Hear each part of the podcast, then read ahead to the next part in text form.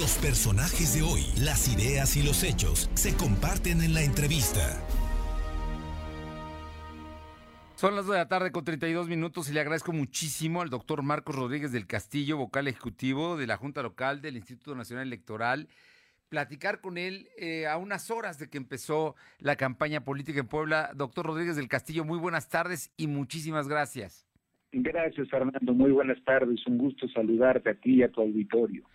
Eh, doctor, en, este momento ya estamos en la elección, ya estamos, ya pasó todo lo pre y ahorita ya están en campaña. Hay 90 personas que buscan las 15 diputaciones que se están en juego en Puebla. ¿Nos puedes dar detalles de cómo arrancan eh, los términos, los acuerdos, los partidos políticos, las coaliciones, que van dos grandes aquí en Puebla? Sí, Fernando, con mucho gusto. Como bien señalas, desde el pasado domingo 4 de abril y hasta el día 2 de junio, que es el miércoles previo al de la jornada electoral, los partidos políticos, las coaliciones, las candidaturas en este momento se encuentran eh, realizando las campañas electorales, campañas que tienen por objeto atraer el voto popular para ocupar los cargos de elección pública para los que fueron eh, postulados. Hay una serie de limitantes que establece la ley electoral para estas personas, como por ejemplo, eh, los candidatos no pueden eh, comprar espacios en radio y televisión para promocionarse. Eh, los tiempos del Estado que administra el INE hacen esta función y son utilizados de manera profusa por las fuerzas políticas para posicionarse ante el electorado. No se puede hacer eh, uso de recursos eh, públicos para favorecer o para desfavorecer alguna fuerza política. No se puede tampoco, por ejemplo, colocar propaganda o distribuir eh, propaganda en edificios de carácter público. Esa es otra limitante que la ley les establece a los candidatos. Sin embargo, sí pueden, por ejemplo, promocionar su imagen en bardas de propiedad privada siempre y cuando medie el permiso del propietario correspondiente. Eh, también pueden ellos utilizar, como señalaba, los tiempos del Estado para eh, los spots que los acercan con la ciudadanía a la cual están dirigiendo sus esfuerzos en aras de obtener su voto. Oye, importante todo esto que está sucediendo y, te comento porque mira, mm, nuestra agencia de noticias eh, nos está mandando una información de unas fotografías que están apareciendo ya de pues lo que pueden ser campañas negras, como unos muros en el Boulevard 5 de Mayo, donde una dice el cáncer de México y en otra dice eh, no eh, regresar, regresemos a la mafia del poder.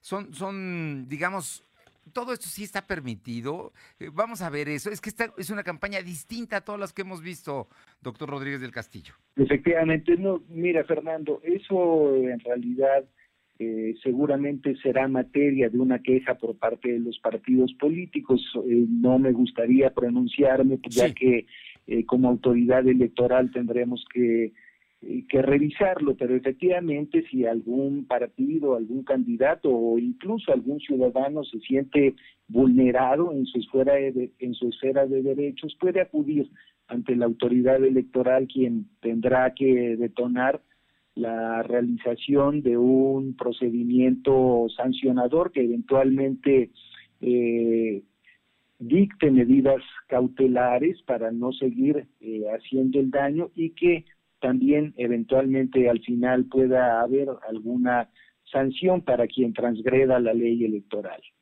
En todo esto, entonces, aquí es muy importante que la gente sepa que los ciudadanos, también los candidatos y los partidos políticos, tienen derechos, digamos, y, que pueden, eh, pues en, en, todo caso, inconformarse con cosas que consideran que están sucediendo y que no fortalecen la democracia. Sí, por supuesto, pueden hacerlo del conocimiento de la autoridad electoral. Eh, al INE lo que le corresponde es sustanciar los procedimientos y dejarlos en estado de resolución para que la sala regional especializada del Tribunal Electoral del Poder Judicial de la Federación se pronuncie de manera definitiva si hubo o no una transgresión a la normatividad electoral y en su caso pueda eh, dictar las medidas y las sanciones que correspondan.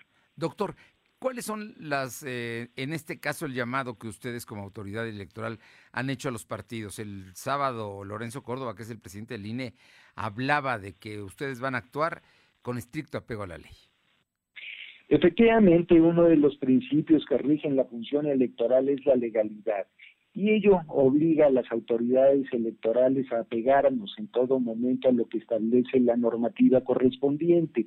Me parece que un elemento de certeza y un elemento también de sabiduría de nuestro sistema electoral es que todas las decisiones de la autoridad electoral administrativa, es decir, del INE, de los institutos estatales electorales, pueden ser recurridas ante la autoridad jurisdiccional, es decir, ante los tribunales electorales de los estados o bien ante el Tribunal Electoral del Poder Judicial de la Federación.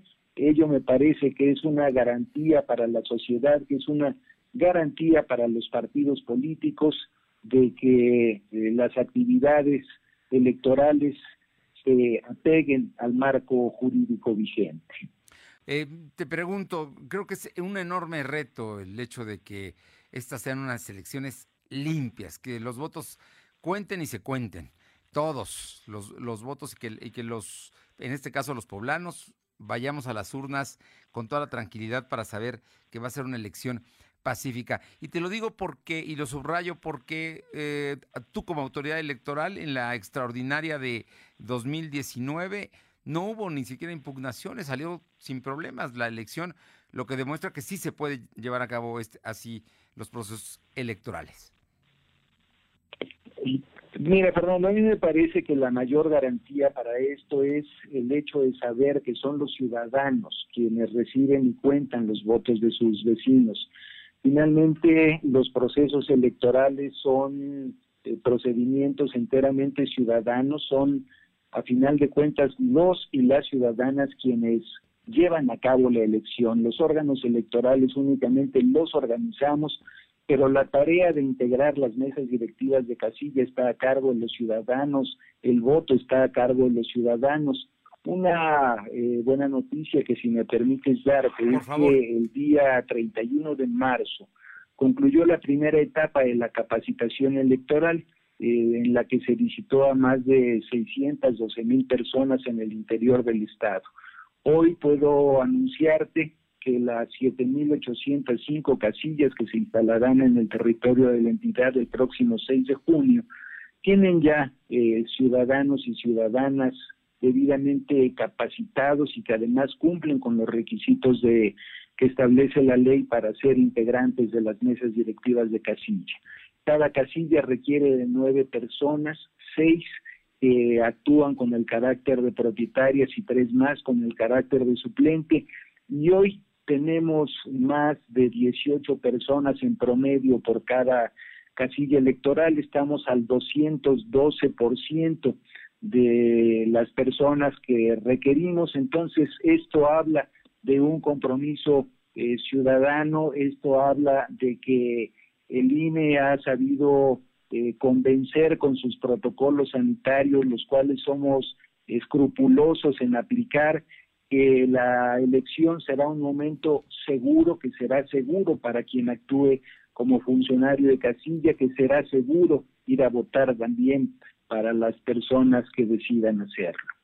Pues doctor, felicidades, esta es una gran nota, el hecho de que ya estén conformadas las directivas de las casillas y que haya un grupo importante de poblanos interesados en participar para cuidar la elección, creo que, que habla bien de la confianza que hay eh, en torno al INE.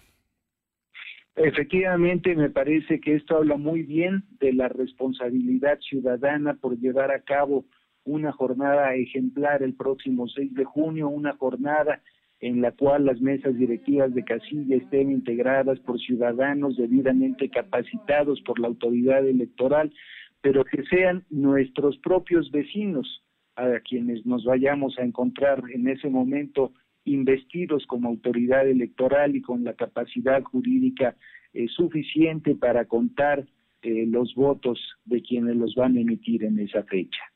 Pues todo está listo, empezó ya la, la jornada formalmente con las campañas. Estamos en esta, la, que es la parte, digamos, intensa, ¿no? Donde los partidos y los candidatos tienen participación, la autoridad electoral supervisa y ya prepara la parte final para el gran día que será el 6 de junio, doctor Rodríguez del Castillo.